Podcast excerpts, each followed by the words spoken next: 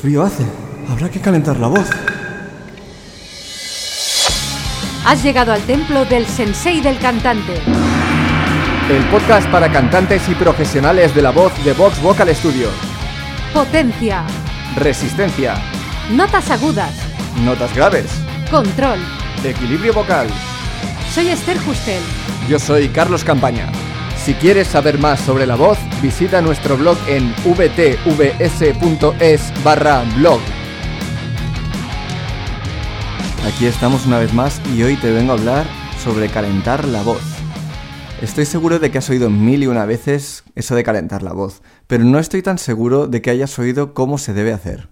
La definición más común es que calentar la voz sirve para prepararte para cantar sin exigirle demasiado de golpe.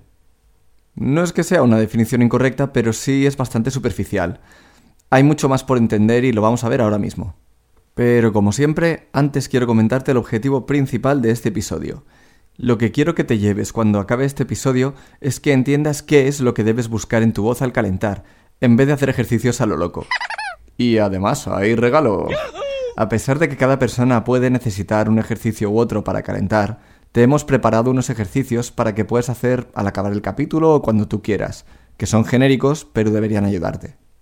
Vamos a entrar ya en materia y lo primero que tenemos que saber es por qué necesitas calentar. Lo que más me gusta para explicar las cosas es poniéndonos en situación. Por ejemplo, imagínate que te acabas de despertar y sientes tu voz un poco pesada, atontada, que hace un poco lo que quiere y que está vaga en lo que a obedecer tus órdenes se refiere. Y es que es normal, has estado sobando toda la noche. Y tus cuerdas vocales también. De la misma forma que te cuesta cerrar el puño con fuerza nada más despertarte, a tus cuerdas vocales les hace falta una pequeña ayudita para funcionar a tope. Pero no me refiero simplemente a hablar, que también. Más bien me refiero a hacer notas que no son propias de la voz hablada. Cuando hablas, las cuerdas vocales están en funcionamiento de la forma más natural para ellas, es decir, es donde menos cosas tienes que hacer para que funcionen bien. En cambio, cuando empiezas a acercarte a notas más alejadas de esa zona, los músculos deben trabajar de forma diferente, y si ya es más difícil cuando tienes tu voz despierta, imagínate cuando está dormida. Pero todo esto por un lado. Poniendo otro ejemplo, imagínate que es por la tarde y has estado en la universidad o trabajando durante todo el día, hablando con compañeros, risas por aquí, por allá, esas cosas. Resulta que has estado usando tu voz todo el día, sí, pero lo has hecho en esa zona más fácil para tus cuerdas vocales, que es la voz hablada. No te has movido en un rango de notas extenso, por lo que ahora te va a costar un poquito salir de ahí.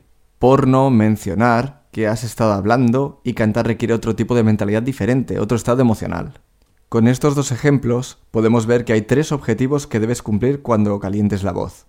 El objetivo número uno es estirar los músculos de las cuerdas vocales y mejorar su tiempo de respuesta, como con cualquier otro músculo.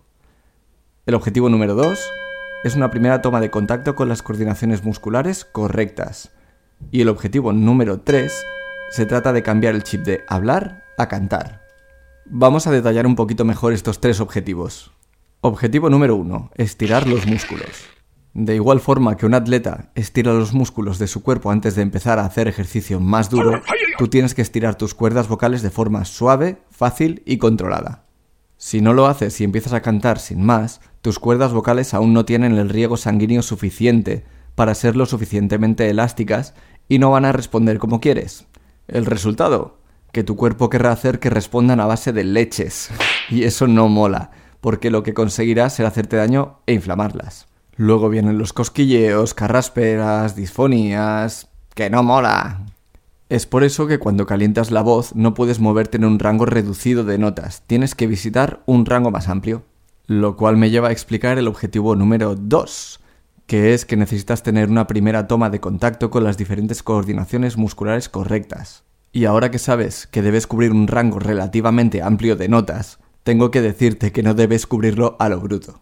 Porque cubrir un rango de notas amplio no solo es para que las cuerdas vocales se estiren, también debe servir para que accedas a las coordinaciones musculares correctas. Me explico.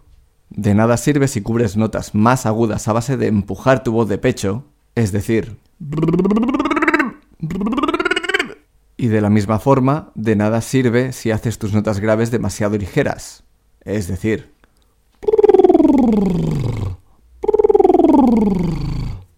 Y esto solo es por ponerte dos de los ejemplos más típicos.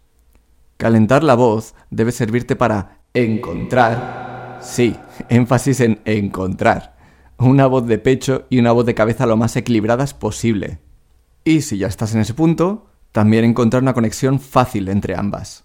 Solo puedes crecer desde una coordinación vocal correcta. No te olvides. Y el objetivo número 3 es cambiar el chip de hablar a cantar. Y es que, como te decía antes, el cerebro ahora no está en modo cantar, a no ser que llevas cantando desde hace tiempo y te sientas realmente cómodo en ello, claro. Por eso está muy bien calentar con escalas musicales, como las de los ejercicios que te hemos preparado, porque empiezas a añadir el componente musical a tus vocalizaciones. Esto activará la parte de tu cerebro que responda a la música y te hará más fácil la transición a cantar. Después de todo esto viene la pregunta clásica, ¿no? Que es ¿qué ejercicios debo hacer para calentar? Errar. La pregunta correcta es ¿qué tipo de ejercicios debo utilizar para calentar? Y para esto debes buscar dos cosas. Primera, que no se parezcan en nada a cantar. Debes quitarte la presión de que debes sonar bien. Solo estás calentando, estás moviendo tus músculos vocales y nada más. Ya tendrás tiempo de preocuparte por esto. Por eso el lip bubble es ideal. Y segunda, que equilibren tu voz lo más rápido posible. Esto es imposible para mí de responder, ya que depende de los obstáculos vocales que tengas tú ahora mismo. Y es que no solo dependerá de cada persona, también va a depender de en qué punto te encuentres como cantante. Lo que sí puedo hacer, y hemos hecho, es darte unos ejercicios que suelen funcionar bien para todo el mundo, pero tampoco los hagas a ciegas. Por otra parte, también es un factor importante saber para qué estás calentando, porque no es lo mismo calentar para hacer una clase de canto que calentar para hacer un concierto. Por ejemplo, si vas a hacer una clase, los ejercicios pueden ser más ligeros y la clase irá progresando en dificultad poco a poco. En cambio, si vas a hacer un concierto, más vale que calientes con ejercicios que vayan exigiendo más a tu voz de forma gradual, hasta que te dejen en un buen punto, para poder empezar dando caña desde el principio. Pero después de todo esto viene otra pregunta muy típica, que es ¿durante cuánto tiempo debo calentar la voz? La parte buena de esto es que con todo lo que te he explicado, deberías poder deducir que el tiempo que necesitas no es tan importante. Todo depende de A.